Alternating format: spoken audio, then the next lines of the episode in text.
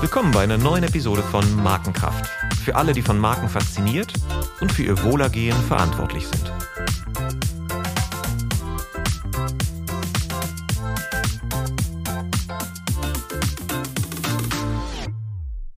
Herzlich willkommen and welcome to another episode of Markenkraft. My name is Olaf Hartmann, and I have the great pleasure today to speak to Professor Koen Pauls. Koen is one of the worldwide top scientists on marketing and ad effectiveness. He's professor of marketing at the Northeastern University, publishes regularly in the Harvard Business Review, the Sloan Management Review, and wrote several books on smart data analytics, the digital economy, and improving marketing decision making. And I was really impressed when I saw them being translated in Chinese, Turkish, and many, many other languages. He's an academic with a sure footing in marketing practice. That's why I love to have him on the show, as he works as a consultant for over 20 years. And since 2019, he's also the principal research scientist for Amazon. He shares actionable insights with agencies and advertisers under the motto helping people avoid bad choices and make best choices. I'm a great fan of his newsletter and was delighted that he recently gave a presentation at the GEM Markendialog in Berlin about the changes in consumer behavior in the current crisis, which led to this podcast. Welcome, Koen. Great to have you on the show. Fantastic. Thank you much for inviting me. Very happy to be here. Yeah. So for our Markenkraft warm up, I always prepare a couple of quick fire round questions and you answer like you feel, long or short. Mountain gear or beach towel? Um, mountain gear. Leonidas or Neuhaus? Definitely Leonidas. Budweiser or Jupiler? Uh, Jupiler, but my favorite beer is none of those two. Okay, which one is your favorite? Uh, I like uh, Kriek, the Belgian cherry beer. The Kriek. Ah, so so you like Gueuze as well? That uh, ninety nine percent of our listeners uh, probably are not familiar with. That's I'm a great Gueuze fan. I'm um, yeah. yeah. As I told you, I'm married to a, a Belgian, and yeah. uh, I I really love this. Uh, yeah, maybe we can we can educate people. This is an education podcast. Let let, let uh, please explain what Gueuze is. So, yes, so most beer had a very kind of typical bitter taste, right? With everything else that's going on. So whenever somebody says to me, "I just don't like beer," I say, "Well, you haven't tried Belgian beer yet." So for the current lovers of wine or cognac or whatever your uh, your um, your poison or your pleasure is, right? Depending on how you put it. Uh, so, so, so Belgian beer like Gueuze and uh, the derivatives like Kriek, uh, Framboos, Pêche, which is the peach variant, are spontaneously fermented. So you get the typical bitter taste from beer, and it's really injected in there. Uh, whereas those beers are just like wine; they're in these oak wooden barrels, and they're exposed to the bacteria in the air, so they spontaneously ferment, and they don't have this very bitter taste. Um, yeah. They're more like sour sweets, depending yeah. on, for instance, you know how they're mixed and, and which kind of fruit is added. Uh, the traditional Gueuze, which you may like and which you can get only in very select, I think, Brussels cafes, is actually very sour and not to mm. my liking personally. Mm. But but the sweet and sour variations are just absolutely delicious. Uh, and, and yeah, so if you traditionally don't like beer, this is definitely something you should try before giving up on the whole category altogether. De- definitely worth trying, but you need to take some money because that's a really expensive beer. If you order that in a pub, easily nine, ten euros or like even if you buy it wholesale, it's like four euros. But uh, like you said, it's like spontaneously fermented. And I used to live in Brussels near okay. one of those old Gueuze factories, yeah. and I learned there that it can only be brewed in an in a circumference of 20 kilometers around Brussels, mm. and this spontaneous fermentation is generated from a bacteria which only exists there.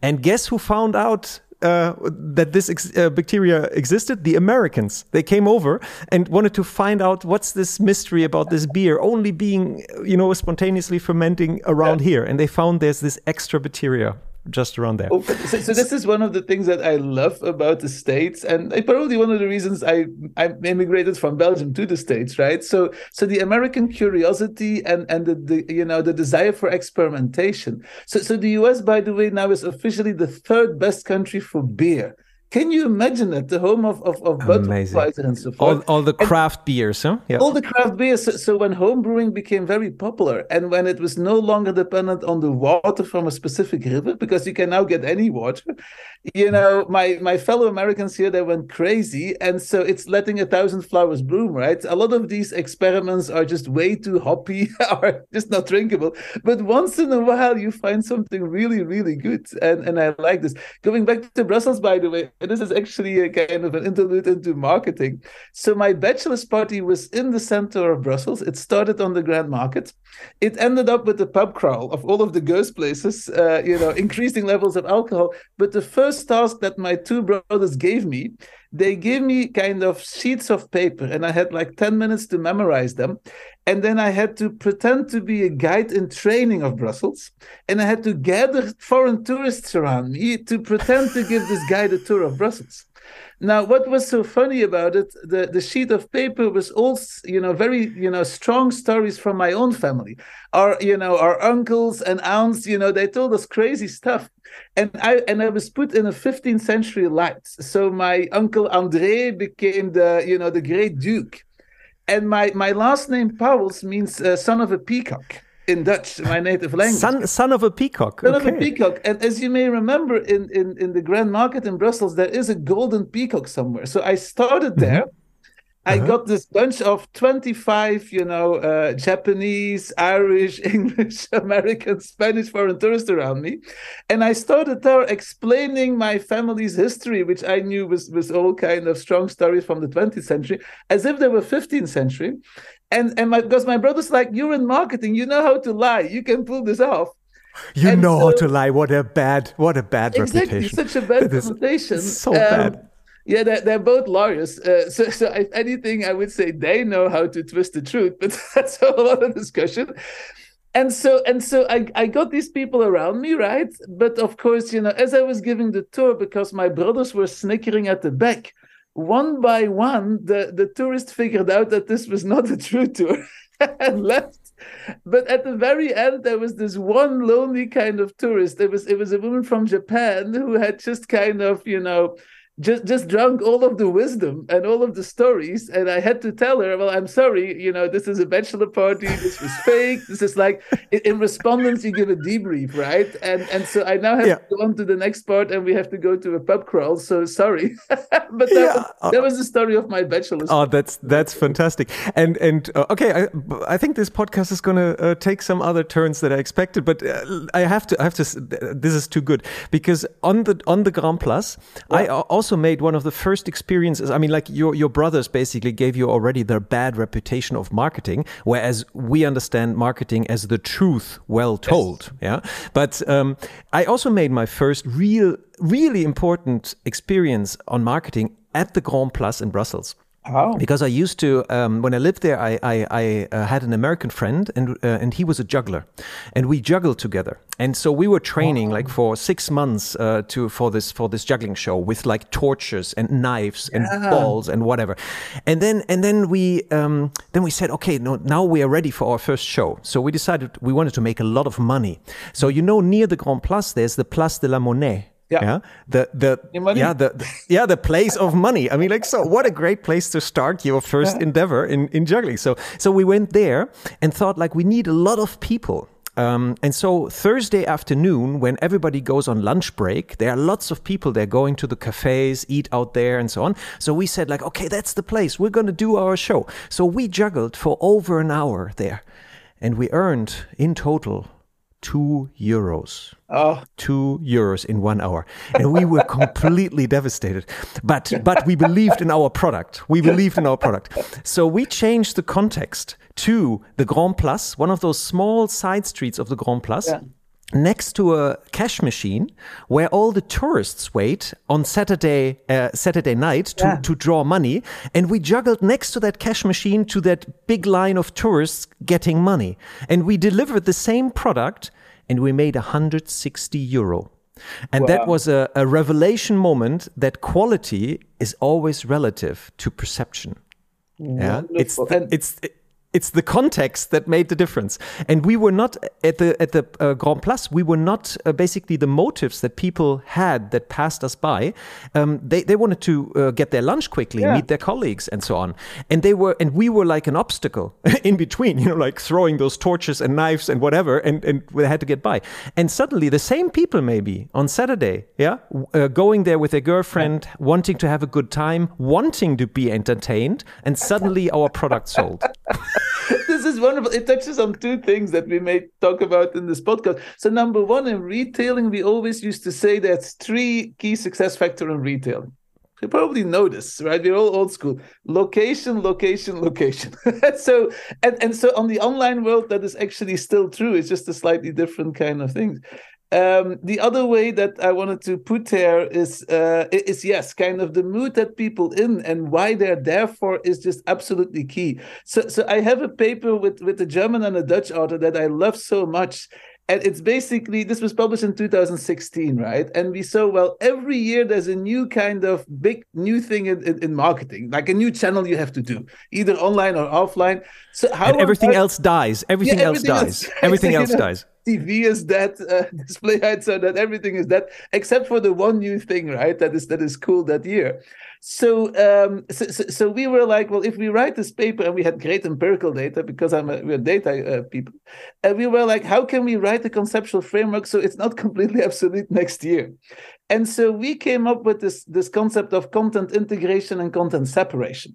And it simply means the following, right? So if you uh, if you are typically in a location, right? And let me just talk about online because that was the uh, the context of uh, of that study and we had about 15 online different ad forms.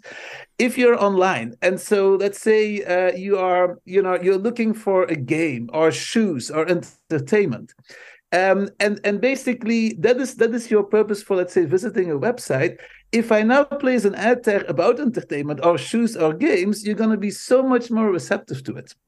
Whereas if mm-hmm. afterwards, let's say you didn't buy the shoe, and now you're checking sports, and suddenly I retarget you with an ad about shoes, you're like, no, this is this is content separated. This is not the reason why I'm in the website for.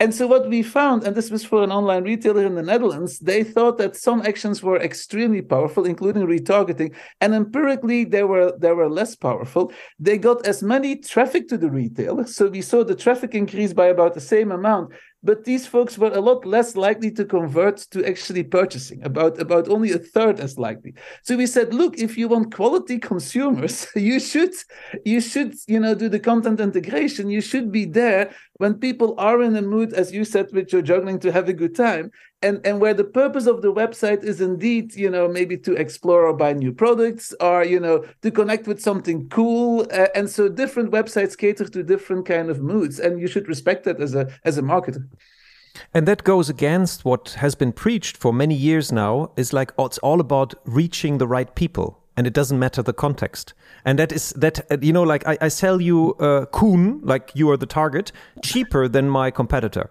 Yeah, wherever wherever Koen, you know, we just have to reach him. So it doesn't make a difference if I reach you um, at the at the highway gas station in front of the toilet or in the champagne bar in in the Adlon in in Berlin. it doesn't make a difference. Yeah, yeah? and and that that I, I always it always troubled me that that's that was basically the story of just selling impressions and and the right people yeah.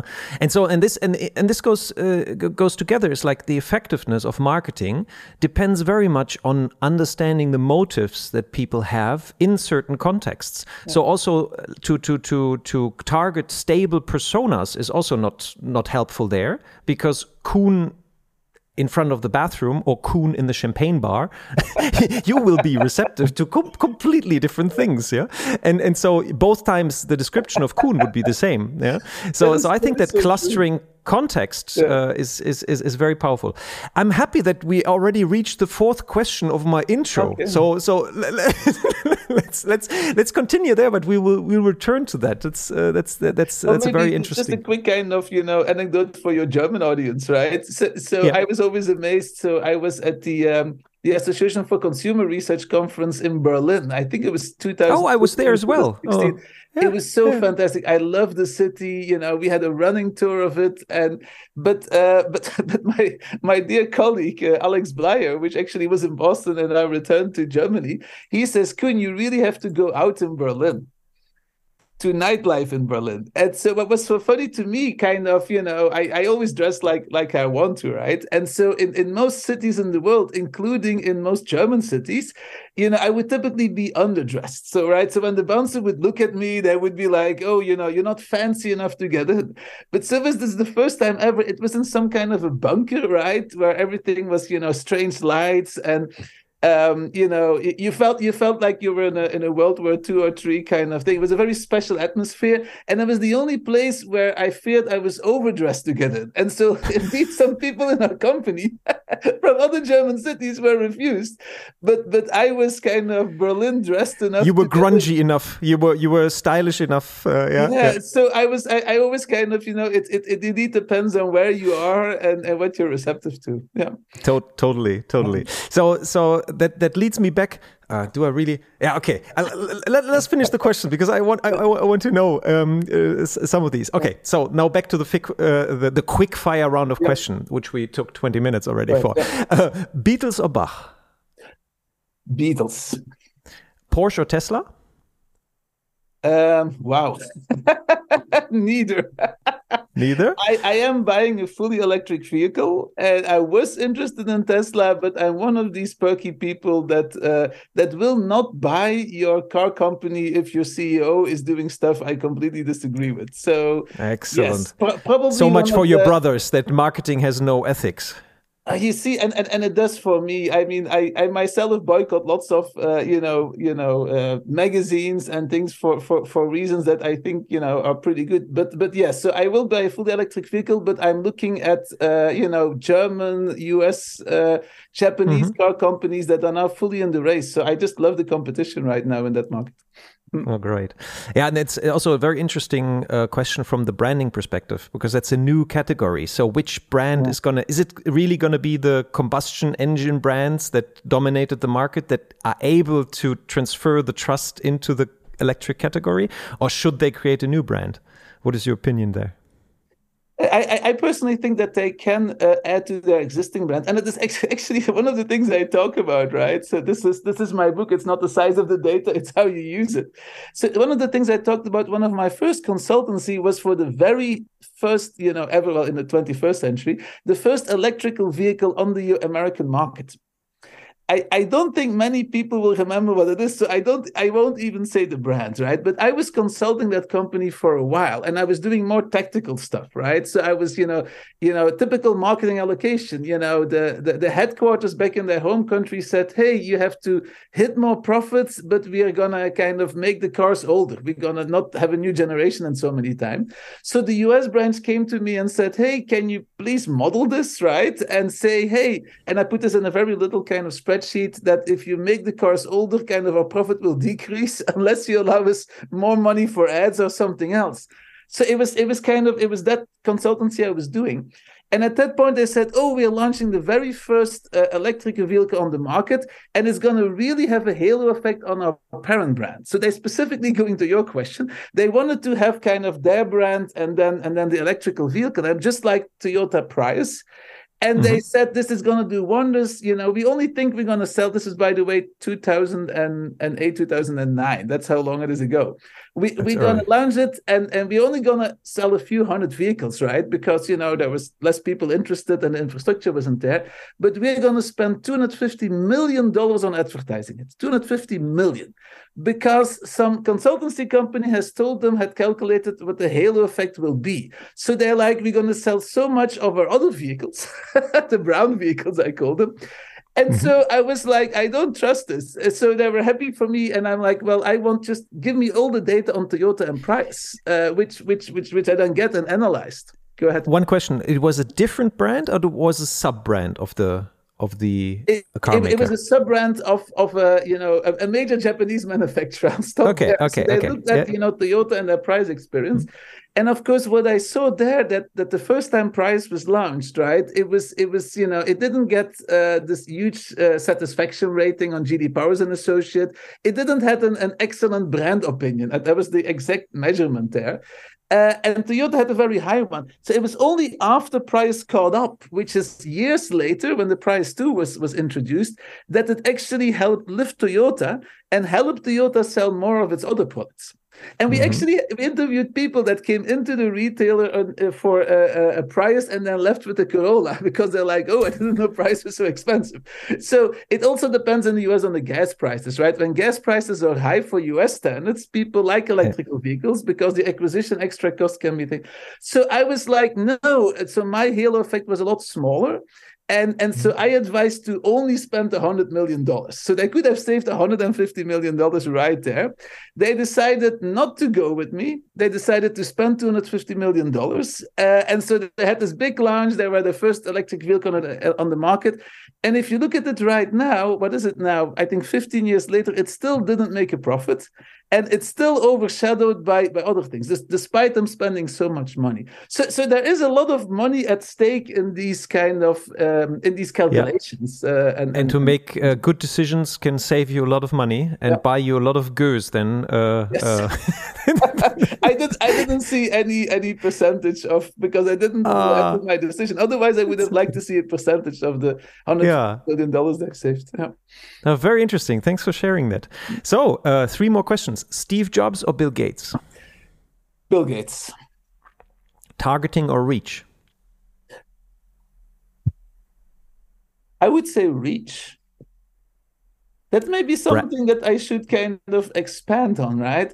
Yeah, so please I'm do. doing I'm doing a lot of um, of research, and and I see this huge balance between what some people may call hyper targeting and not targeting at all.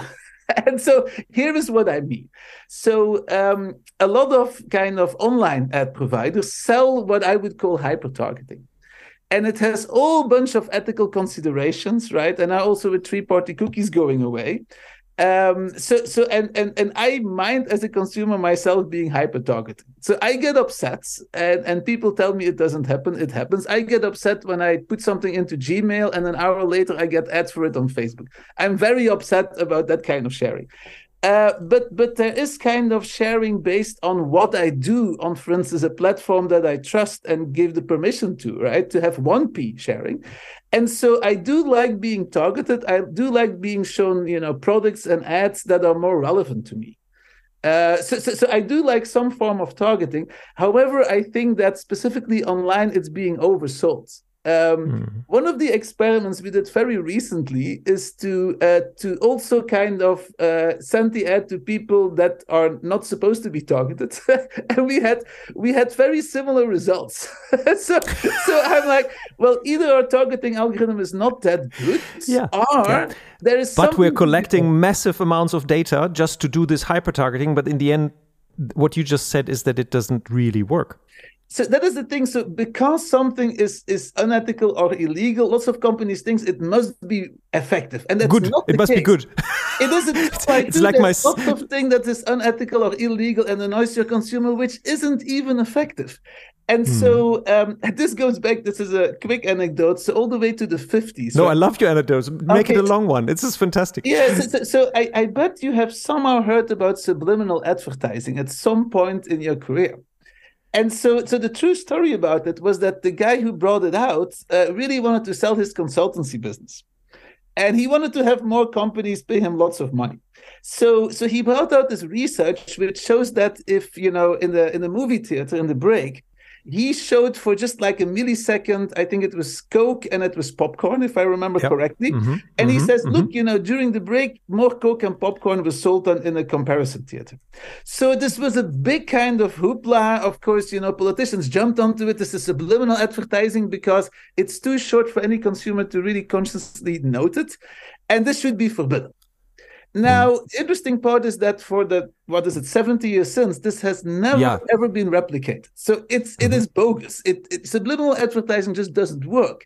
but he got lots of money for companies but just because it was unethical they assumed it was very effective and so i see that coming back in in also online advertising and and so mm. i'm like yes i'm all about effectiveness as you know uh, lots of my research in the last year is all about ethics and it's all about you know you know the privacy paradox uh, yeah. so why do people say they care a lot about privacy but in their choices for instance it, it doesn't reflect and and and so and and it's a two by two you you know there's lots of mm. things that are not ethical and also not effective and kind of just mm. bringing that out will help companies make poor choices and help them and i think and then there's a better chance to change their behavior by pointing it out that it's not effective that that it's actually terribly dangerous. Like i had bob i had bob hoffman on the show oh, yeah, and uh, he he, he yeah. recently spoke in front of the european parliament also yeah. about this. You know like if the gestapo or the stasi or the kgb had this kind of data that you know the big uh, digital companies have um, i think many things wouldn't have happened. Like the reunification of germany I'm a little bit doubtful that I think they could have taken out uh, networks much quicker and so on. And, and now it's like I have nothing to hide, people say. Yeah, that's true. You have actually now you have nothing to hide, but things can change. and I think the states are a good example where, you know, like the, the, the laws about abortion and all that, suddenly the data of, uh, you know, that's like which important. websites you visit, location data becomes highly relevant if you actually commit a crime. Yeah. So I, I, I follow you completely on, on, on that path, but I think that it's um, the chance of changing something in the behavior is more that you as a scientist can prove um, that it doesn't work and that it wastes a lot of money. Yeah. I think then the chance of, of advertisers actually uh, changing something is, is, is higher. So to finish your question, so why I chose for Reach and why I had to doubt a second is the following. So there are colleagues of mine, which I highly admire and respect, that say Reach is everything. So, mm. for instance, there's now interpretations of that in business to business markets that said, hey, you know, whatever business to business market you're in, the chances are that about 95% of your potential buyers are currently not in the market. I mean, I did I did a practice price paper on office furniture. So, so, so when are you interested in office furniture? When you're either kind of starting an office or you have to expand it. And, and mm-hmm. so companies face this dilemma, right? And so this particular colleague says, oh, you should reach these 95% as much as the 5% which are currently in the market. I think that is complete BS. I mean, obviously, when I'm selling office furniture or whatever B2B product you have, uh, uh, or when I'm selling a consumer product, I want to sell nuts to squirrels, as I said Godin talking, right? So I want to kind of reach and I want to make sure I have the people currently in the market for a car. I have the people currently in the market for office furniture. And then, yes, I should also build my brand and stimulate mental availability to the people mm-hmm. not currently in the market, but I'm not going to spend as much kind of time and resources on it. And an assumption of this line of thinking is that look, you know, the people currently in the market are the heavy buyers. They will see your ads anyway because they pay more attention to ads for the product because mm. they're in the market. Mm. And I'm mm. like, well, this is an heroic assumption that has not been validated in, by research as far as I know. So I'm like, reach is very important. I'm a kind of a journey or funnel thinking guy. You need the awareness, the consideration, especially for high involvement product. But but it's it's completely kind of weird. And I have not seen any company say, hey, I'm going to spend as much kind of money reaching each and every one of these potential buyers not in the market as the people currently kind of ready with the money in their hands to buy my my product.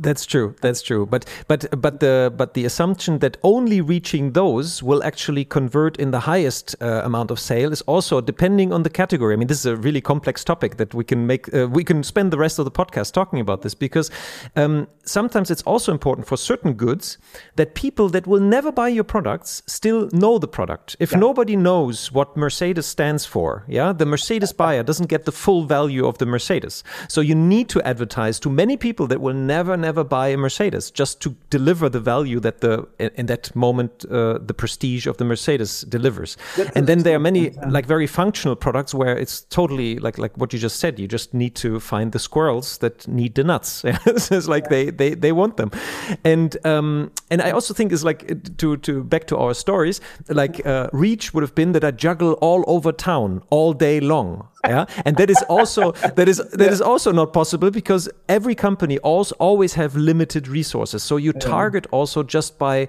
focusing your resources because nobody has as enough resources to target to to everybody.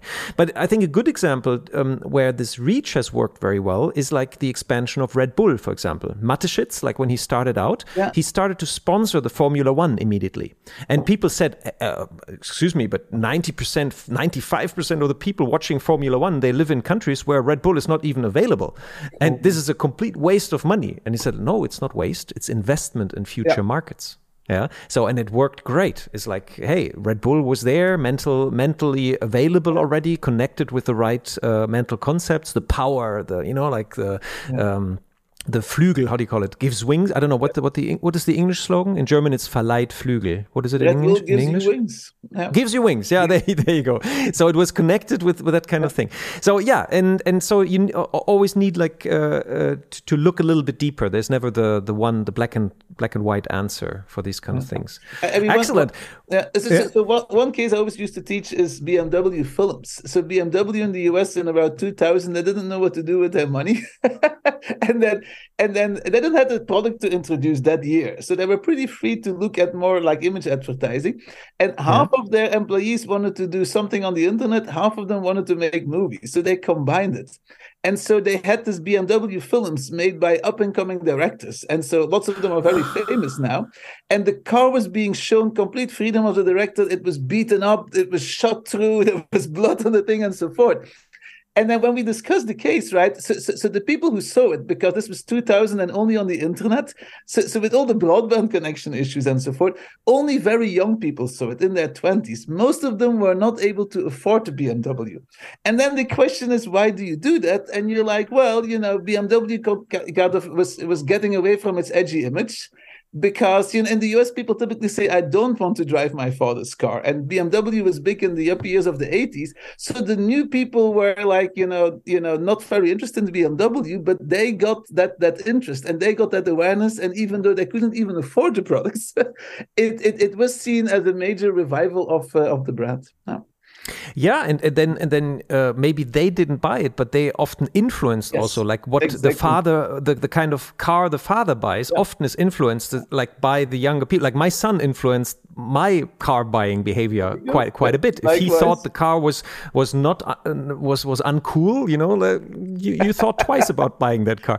So that's that, that's that's a very interesting point, and um, and I think that this um, that the the idea also like connected with the mental availability is also the category entry points. Just to be known just to reach everybody doesn't make doesn't do the trick. It's about uh, connecting yourself with a category entry point that is that is highly relevant. So when that category entry point mentally becomes available yeah. you just pop up. You're in the relevant set. And yeah. so the, i think the the mix between between the two. And I, I don't think that the colleague that you mention whose name we don't mention here it's like in harry potter um, uh, uh, when when you listen to him carefully, he doesn't make the, the point as you know like as no. as blunt as as we it's, just presented. It, it, it's definitely most his followers that uh, that I get into the clinch with. Uh, so, so, yeah. so, so, to just kind of you know to, to give you so category points are indeed very very important. I know them by a different name. So so my first job, so I did the PhD in UCLA, and my first job was in the Tuck School of Business at Dartmouth, um, which is a fantastic New England uh, uh school. Um, and so I, I co-teach branding there with Kevin Keller which some mm-hmm. people wow. may know in your podcast and, and branding. Mm-hmm. And, and mm-hmm. so he talked about point of difference, point of parity. And point of mm-hmm. parity is that indeed you come to mind in the consideration set when people think about the category. And that was very much instigated by the 2000, the first dot com bubble, where there were all these Super Bowl ads that there was like a monkey playing on drums. And at the end, nobody knew that you were in finance or whatever you were selling. And we're like, well, this is a huge waste of money. And I applied this right away the next year. So they had uh, Tuck School was very well known in the Americas, both North and South, but not in Europe.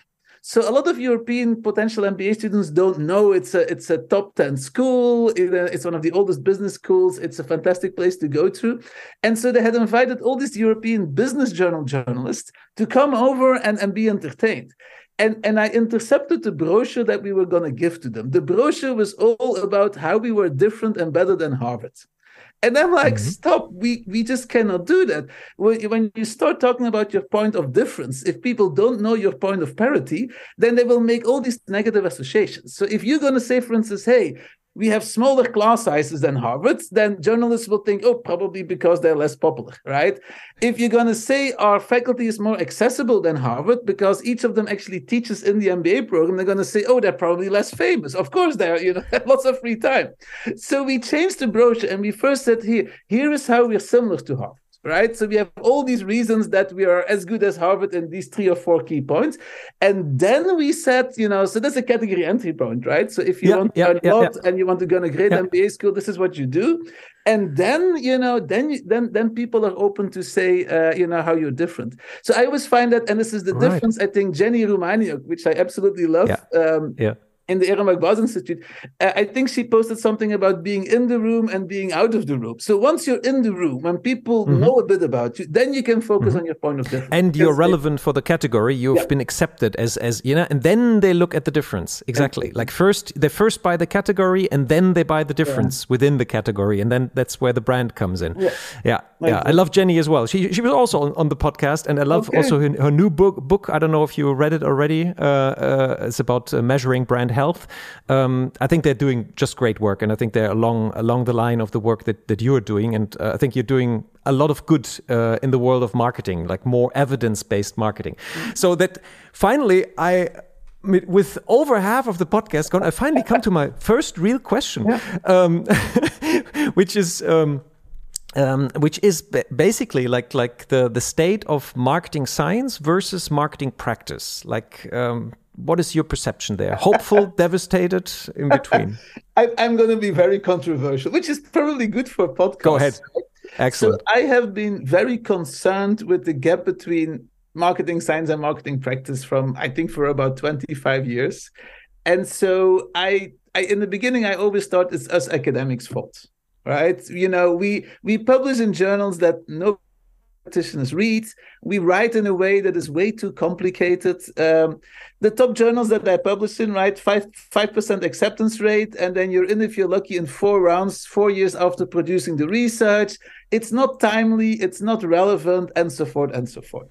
So, so I've done a lot to try to, uh, you know, popularize, disseminate some of my research insights, right? So, you know, I have the Harvard Business Review, I have the Sloan. Uh, there's there's a, a, paper coming out about uh, why brands grow with Oliver Cole in the in management hmm. uh, and business, uh, the, the, new kind of not how brands grow, but why brands grow. Yeah, why brands grow, which which I think is the more important question. You see my uh, my, my, my slight hint here, but uh, but and so I've presented at conferences. I also now work in in practice, and I've done consultancy.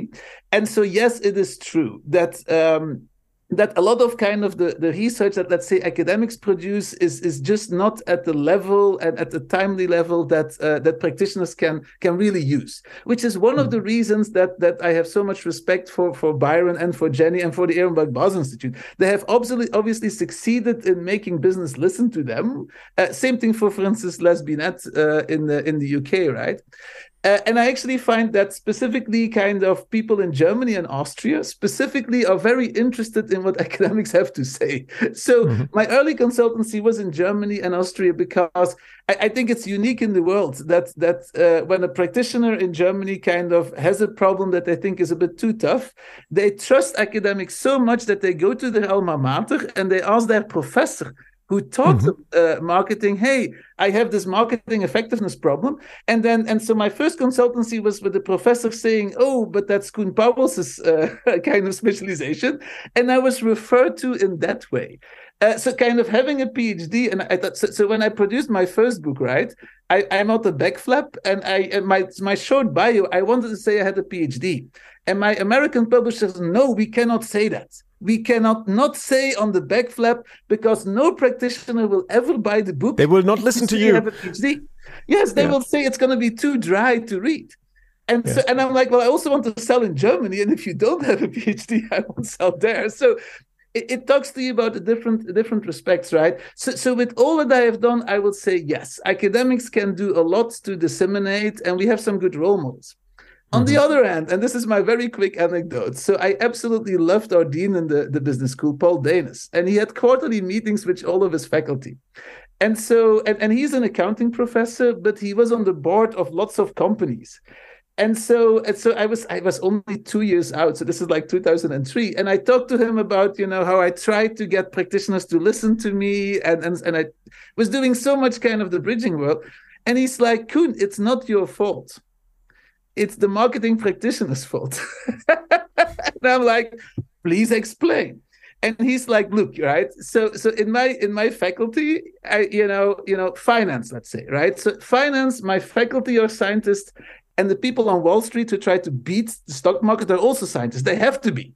They have to kind of, they have very small errors to kind of improve. So faculty scientists, practitioner scientists, they get along very well. My strategy faculty are glorified consultants. They're not scientists whatsoever. Uh, and we had some of the very best strategy faculty on you know on there right and they talk to kind of people and companies who are not scientists either there's no gap between theory and practice in, in, in strategy whatsoever it's only in marketing that you guys the faculty are scientists and people that I talk to in marketing departments in these companies on the board, they, they are not scientists. They don't have the scientific mindset. They don't know what has come before. Mm. And so that always stuck with me. It's not just mm. the academics' fault. And that just came back, for instance, uh, I think three weeks ago on Twitter, where I'm still am, right? I, I, I kind of, you know, it came up a marketing scientist and they could only name one example, right? Our good friend in, in Australia. And I'm like, but lots have happened since the 50s and the 60s that Ehrenberg did his work. And mm. so hmm. this person kind of, and I was referring to Kevin Keller, I was not referring to myself whatsoever, right?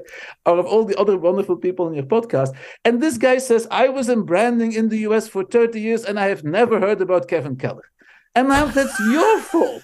I mean, how on earth is this possible? that is your problem. Yeah, yeah. I yeah, mean, it's, right. it's like it's, igno- ignorance yeah. that is seen as a blessing, which is yeah, that's that's totally that's totally correct. And Jenny Jenny actually said like the yeah. way that they. Um, I also had Magda on on uh, from the Ehrenberg Bass on yes. the show, Absolutely. and and they do basically a test in the beginning. They basically test what is the mental model that this marketing department works after, and they just give them like statements, true or false, true or false, true or false. A little bit like Hans Rosling. I don't know if you know this yes. book Factfulness, oh, yeah. where he goes to Davos and asks these questions, and and these world leaders don't even know basic facts about how many children are vaccinated against the five most important diseases in the world, and they and they make policies uh, according to this worldview, and they basically do the same thing. They just go in with a a, um, a bunch of questions, and then they have basically a, a bearing on where this department and then this marketing competence in in in the company is, and then they start debunking these faulty assumptions assumptions. For example, that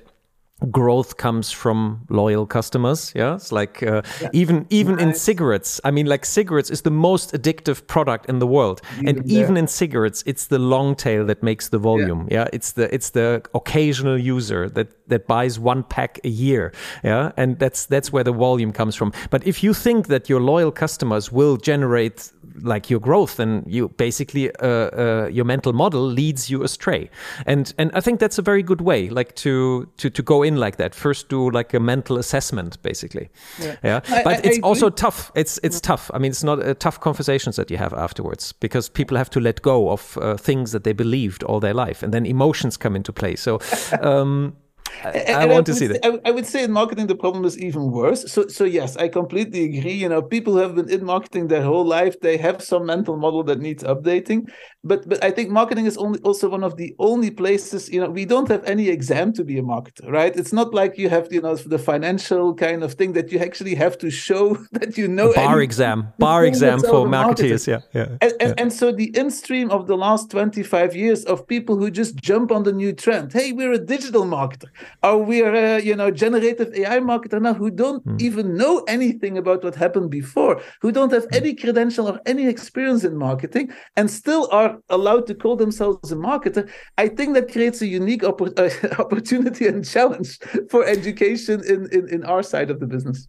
And for this podcast because right. this is the, the, this was the original like Markenkraft is like find the sources and and the reliable knowledge. So that's that's why you're here. So I would say to, so, close on, to close on that question, right? Academics, you don't have any excuse anymore. There's so many great ways to disseminate your knowledge, such as this podcast. Yeah. And practitioners, you don't have any excuse anymore. You don't have to read Not to the learn. of marketing. That's... You have podcasts, you have you know very short form blogs, yeah. newsletters that that you can use to find the latest. Yeah. Excellent. So let's dive in uh, to leave some knowledge behind in the podcast. Um, you are the principal research scientist for Amazon. So, one question I have for you, which actually came from one of my listeners, was mm. like, uh, what is the role of brands in the future in a platform economy? Do they become more important, less important? Oh, if they get in question. trouble, why they get in trouble? So so i'm i'm a, i'm an empiricist right? So i go back to 20 years ago when people talked exactly the same question about the internet. So there's mm-hmm. this you know paper by i think Brynjolfsson of mit talking about frictionless commerce. It's like look you know brand is not going to matter at all anymore online because with one click you can go to the other brands you can price compare and brand is not going to matter whatsoever anymore now, this has not come to, to fruition. In, in, in, if anything, brand has been shown to be more important online. Now, why is this? Because online we're just bombarded with offers and information. And so the more we're bombarded and overwhelmed with information, the more we use shortcuts like brands, which is why it's so important to invest in your brand. So I just I just don't see that happening. Uh, so I see a huge importance of the brand. Uh, so, so, so, you know, maybe brief introduction about Amazon Ads, right? So, Amazon Ads is mostly known by lots of people for the lower funnel things like sponsored products. So, a consumer is already in your category and is comparing, and you put an ad there, right? But mm-hmm. over the years, and this is why I came in, Amazon Ads has been adding mid and, and upper funnel products right? So now, like on Fire TV or on uh, on on Thursday Night Football, or on DSP, which is all over the internet, uh, you can basically kind of get awareness for your products. You can get consideration for your products, and so and so we've seen that investing in this one specifically for brands that are you know not, don't have that big of a brand image yet. This is what allows you to make this jump and to just see much more conversion right mm-hmm. so we know mm-hmm. about branding and, and, and upper funnel advertising that it, it increases the conversion of your lower funnel ads so if if you kind of walk down the street, or you know virtual or not, and and you see something pop up on BMW, right? Or you see, or you see something pop up, let's say about cola, about Coca Cola versus a completely unknown cola brand. You know whether it's a price promotion or a deal. Which one are you going to click on or say yes to? It's the totally. one the brand you know. So so I would say you know in the platforms I I don't see anything. I mean most of my mm. research also I I have to split by brand familiarity because you do see different effectiveness depending on on whether your brand is already very familiar or not. Right yeah. So that that basically means that that brands become more important even and that you should be even more careful and make good choices for building your brands because if you if you lose the brand then you're up for grabs you know? Then yeah. then somebody is going to be always going to be more efficient cheaper and uh, more frictionless than than than what you what you can offer. So um and now like that's that's one worry that many people have like how do we deal with the platform economy? And the other one is like the recession which is already there basically or coming and it's going to take a couple of years. And that was the GM Markendialog was about. So yeah. let's just recap a little bit in a nutshell uh, what what is known uh, how to do good marketing in a recession? And um, I have one question afterwards but let's start with that one question. So what what is known to give a orientation like uh, reliable knowledge how to act in a recession so, sorry.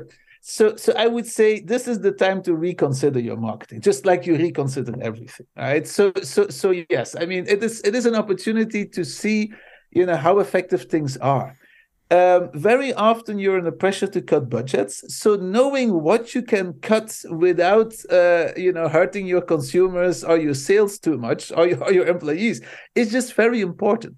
And and so, uh, so in all of my effectiveness research, in all of my consultancy, I always kind of clearly say, hey, these are the actions that are working very well for you, right? And these are the actions which are just not worth it. And then I try to convince companies to do a field experiment to execute so that they can see it in real data. So, so, so, kind of being ready with it is very important. So, so I do a lot of work between marketing and finance departments.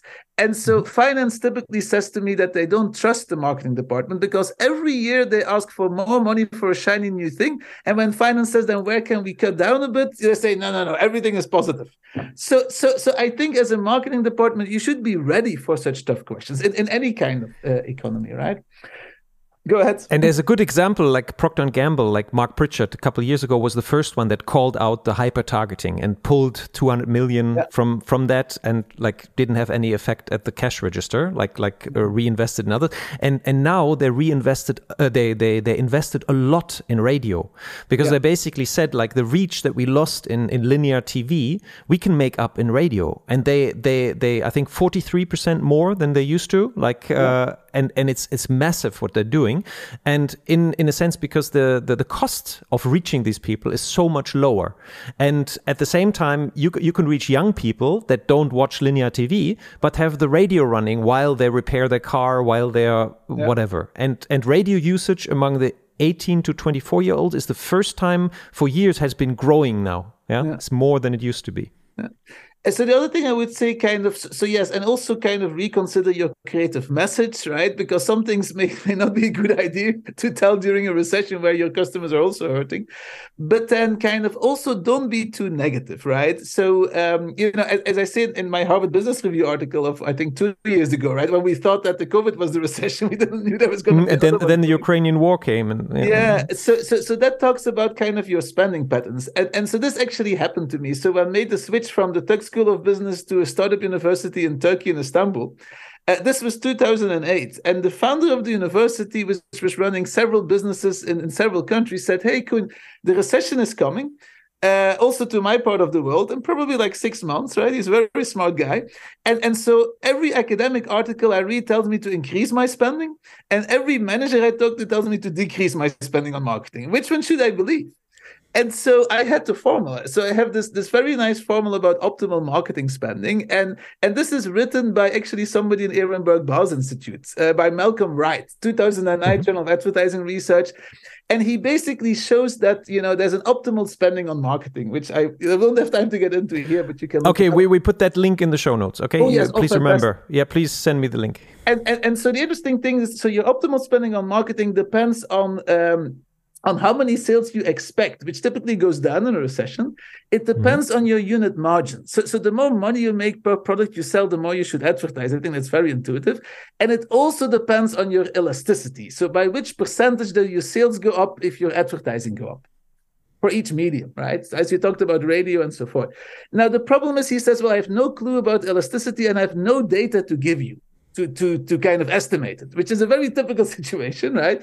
So I'm like, no problem. Let's just think through. And we thought through all of his business, and I'm like, are your sales going to increase or decrease? And it's like decrease. I, I think only beer sales increase during a recession for yeah, and and, and sweets, uh, uh, oh, gummy and bears, and chocolate. Uh, so he was in finance, in, in fashion, and apparel. So no way. Then unit margin, he's like, yeah, I can squeeze my suppliers, but my customers will squeeze me more. So I'm like, well, here you have the formula, right? So you should reduce your spending unless your, your effectiveness is increasing. And so we went through and we were like, where would effectiveness increase? And so, uh, you know, we had this business in uh, in, uh, in in Russia at the moment, which was an apparel uh, business, and it was completely outspent by competitors kind of flooding the market with, with fashion. And there was more of a mass market one. So it was it was never you know able to afford to do tv advertising.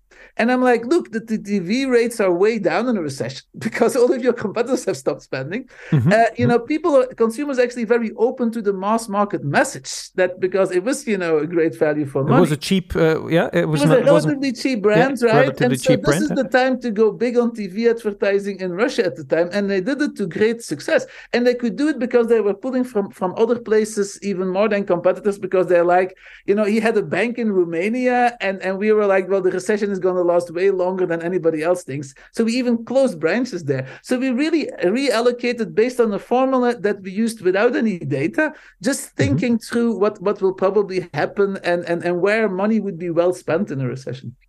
Oh, that's excellent. Okay, that link goes in the show notes, Okay. uh, guys. That's that's great, and obviously all the books um, that you've written uh, in Chinese. no, no, no, but I was really impressed, like to, to find all those languages that you were your books were translated in. So uh, ku- Thank you. kudos to that.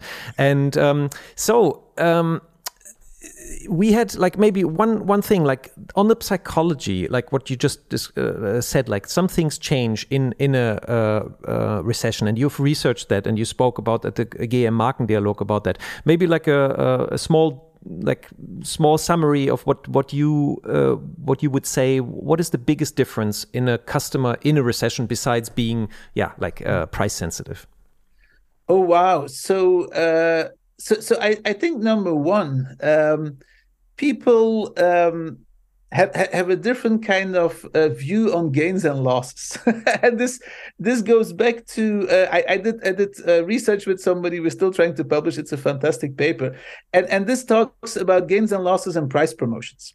So, so price promotions are so fascinating because you temporarily reduce your price. It's a deal people buy, so that's a gain for the consumer. But then you have to go back to regular price, and and that's a loss. that's painful that's painful, right? And so, uh, so we saw that that um, you know managers actually in a recession, right? Where people would think you would increase price promotions, they cut back a bit on price promotions, and we were like, why is this the case? And and and so we found our you know theory in the psychological theory of of regulatory focus, which talks about uh, being in a in a promotion focus or a prevention focus. So promotion focus is also known as a growth mindset, right? So so uh, people have an intrinsic kind of you know uh, tendency to do that. So I'm extreme on promotion focus, for instance. So I see life as opportunities you either take or you don't take. Like coming on this wonderful podcast, and so and so for me, I'm much more focused on potential gains. So I really like a deal, and I don't mind it that much when when you put back to regular prices. Uh, my wonderful wife, who co-wrote this book with me, right, Break the Wall, uh, Zainab, she's much more prevention focused. So prevention focused folks see life as as disasters that you either avoid or don't avoid. Now, there's also a temporal tendency to that, which is really more interesting, which talks about depending on the situation and your mood, you're either more promotion or prevention focused, right? So, going back to your wonderful juggling in Brussels thing, when you're on a Saturday, when you're trying to have a good time, you look for entertainment options. you don't mind if the juggling was a bit lame. I mean, completely you only, promotion yeah. you only spent like five minutes, you know, of your time, which you know you, ha- you, you had lots of time anyway, and it could be a really good experience to see you your juggling. You didn't say time. our oh, juggling was lame right No. there, no? Like, like But- but five even if- balls, torches, knives. That was not lame. yeah. Whereas if, if you're speeding to your work in the Place de la Monnaie, you're, you're really Yeah. kind of you're trying to get to work. You're trying not to be late and have your boss on you again. That's right. You're prevention folks. That's I never thought of it like that. It's true. It's true. It's like you, you don't want to be late. You don't want to be late back to work also. And and it's it's it's about efficiency. You're in an efficiency mindset, and that's always like Exactly. preventive. You don't want to waste. Oh, that's very good. And, and so one of And- the things uh, uh, we did right, and so in this research is like you know we looked at the whole United States. That's where we had data and all of the markets, and we had the recessions and the boom times, and we had also some markets who are just much more labor market resistant to recession. Like for instance, in Boston, where I am, in a recession, not that many people get fired, even the people who do have lots of social welfare. So so, so there is more prevention focus, but not as much as in another town in the US where you don't have that safety net. And so we actually show that uh, if you give a temporary price promotion in a recession, uh, yes, people take the deal, but they're way more upset than in boom times when you go back to regular prices. And so it's not a good idea to give temporary price reductions. I mean, if you can reduce your regular price in a recession, then good for you, Yeah. right? yeah. But you yeah. should be careful. So people are more in a prevention focus and they look more at stuff to kind of save stuff. I mean, they don't know if their job is on the line and so forth. And, Yeah. and, and so they, they think more about avoiding bad choices than about making optimal choices. Uh, So that means basically you should add value instead of give no discount, add value. So so that gives you a psychological security that it's a good deal. Yeah, but but you still don't learn a lower price. So so then you don't see the difference later when you buy it again. It's still at the same price that you bought it. But uh, yeah, so so that that would be that. So that's a, that's a very good takeaway. So uh, excellent. And um, I want to be respectful of your time because I know that you have have to go. So I would like to uh, to to wrap up our great conversation with something like if you look back at your long career. Um, oh. What was something in your research or in, in your professional career that you would have wished that you realized earlier or learned earlier? What, what was the biggest like surprise where you said like, hmm? Oh wow! Um, so um, I, I, would say kind of. I mean, when I was very young, I wanted to be an explorer. I mean, I you know when, when I was when I was seven, I wanted to be a math teacher, but then when I was my teenager, I wanted to be an explorer. So I was very excited to discover marketing when I was, I think, 19 years old, because I was like, well, most of the earth is explored, unfortunately, but there's so much in this kind of combination of psychology and economics that I want to see.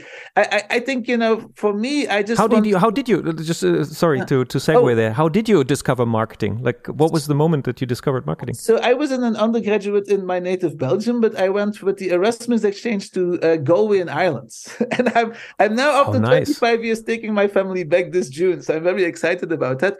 And so that was the time that I experienced marketing, and I was taught by a practitioner. It was taught by somebody with 25 years in the field, very exciting and, and, and in Ireland you have to kind of read for your degree. So so in the exam you have to specialize, and then you have to show the professor on the exam that you know more than than than she or he does. And that's the only way to get more than seventy percent, by the way. So I specialized in reference price, which is also key to the one the gains and losses I just talked. So as a nineteen year old, I was reading up about reference prices, and I was so excited that kind of psychology and economics, which I was studying at the time, met so beautifully in there. And so I was like exploring the human mind in the context of exchange, which is what marketing is you know and there's so much new stuff to to learn every year you know my students my colleagues uh, you know what i read in, in in also academic journals it just is always very kind of exciting to me and so i i think i would say kind of make sure that you continue to learn new stuff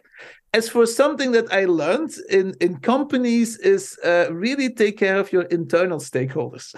this is somebody, anybody who works in a company probably already knew this, but I had to learn yeah, this the yeah. hard way. So, so as a consultant, uh, like like don't don't think that the that the truth wins always in organizations. Here we go. So so, so I was in, in a Belgium company for about two years before I decided I hate office politics. I'm going to go into academia, and there is less office politics in academia. There is some, right? But then working again for companies, I realized kind of a complete focus on the external customer, right? Which is what, you know, marketing myopia and, and everybody tries to convince you. You really, really have to make sure that people inside your own company know what you're doing, know the value of it. because otherwise, you know, they don't tell it to the external customers, right? Let's say, you know, you're, you're trying to influence the sales force. If the sales force is not convinced about the value of your insight, it's going to be tough. And, and also, if you don't take a lot of care of your internal stakeholders, if there's a recession or you know they need some to cut uh, somebody, then it may be your head that's on the on the chopping block. So, so I mean, for and if it's not your head, then it's your budget yes, for sure. Exactly. Then you, then you can't do anything anymore. If you haven't haven't uh, done internal marketing before for your own marketing budget, exactly. then that's on the chopping block. Uh, so, so, so th- that's something quickly. that I learned and that I wish I would have known earlier. That is uh, okay. well, that that makes two of us. I learned that also very late. I always I was always surprised when the truth didn't win. Well, it's not logical it's psychological. Oh that's great. So so looking looking forward like uh, what do you hope for uh, in in marketing marketing science and practice for the next years? What is your i know that you're what we just talked about also you have an idealistic view of what should happen also in in the, the way that uh, we deal with data uh, hyper targeting and all that. What do you, what do you hope for Oh, let's see. So, so I, I hope for first of all a lot more cross fertilization between you know let's say science and practice in marketing. Mm. Um, mm. all of my academic research the last year has all refocused on better marketing for a better society. And I think it's because I do so much consultancy and I do it for, for for-profit companies. I'm like, hey, in my free time, in my research time, let's investigate, you know, ESG, environmental, social, and governance. Let's investigate maybe racial bias in influencer pay.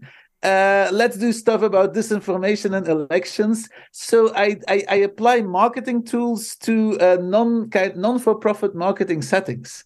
And mm. so I, I really hope that that comes true. I mean, for instance, in, in, in ethics, right? I'm now kind of, you know, as I said, researching the privacy paradox.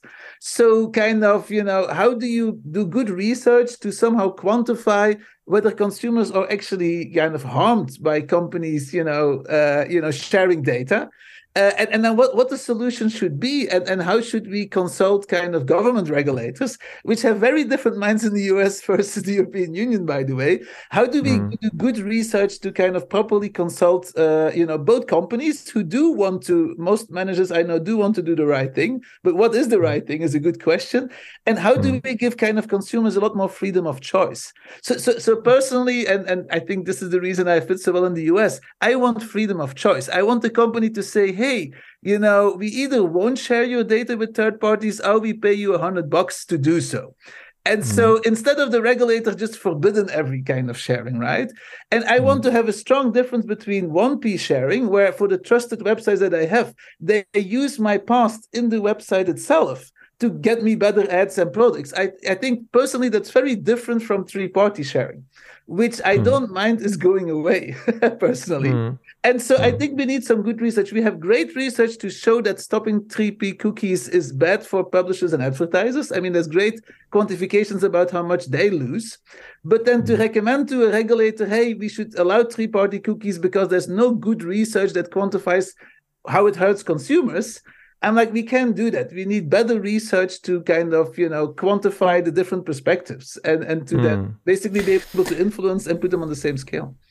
I mean, they would lose probably in the short term, but but another thing, like it would basically take away the logic of clickbait, which is which is influencing our society in a in a very strong yeah. way, like like like that that the logic of just making somebody click on what you're giving them, like which is which is sensationalizing the news, sensationalizing the headlines, sensationalizing everything, even if it's not true. And now with uh, artificial intelligence coming coming on and being able to, I just saw Trump being arrested yesterday uh, from the FBI in Mar-a-Lago. Uh, a picture. It's true. Oh no, God. it's not true. It was just AI generated. There are some so things really... that haven't happened yet, and things that will come to pass.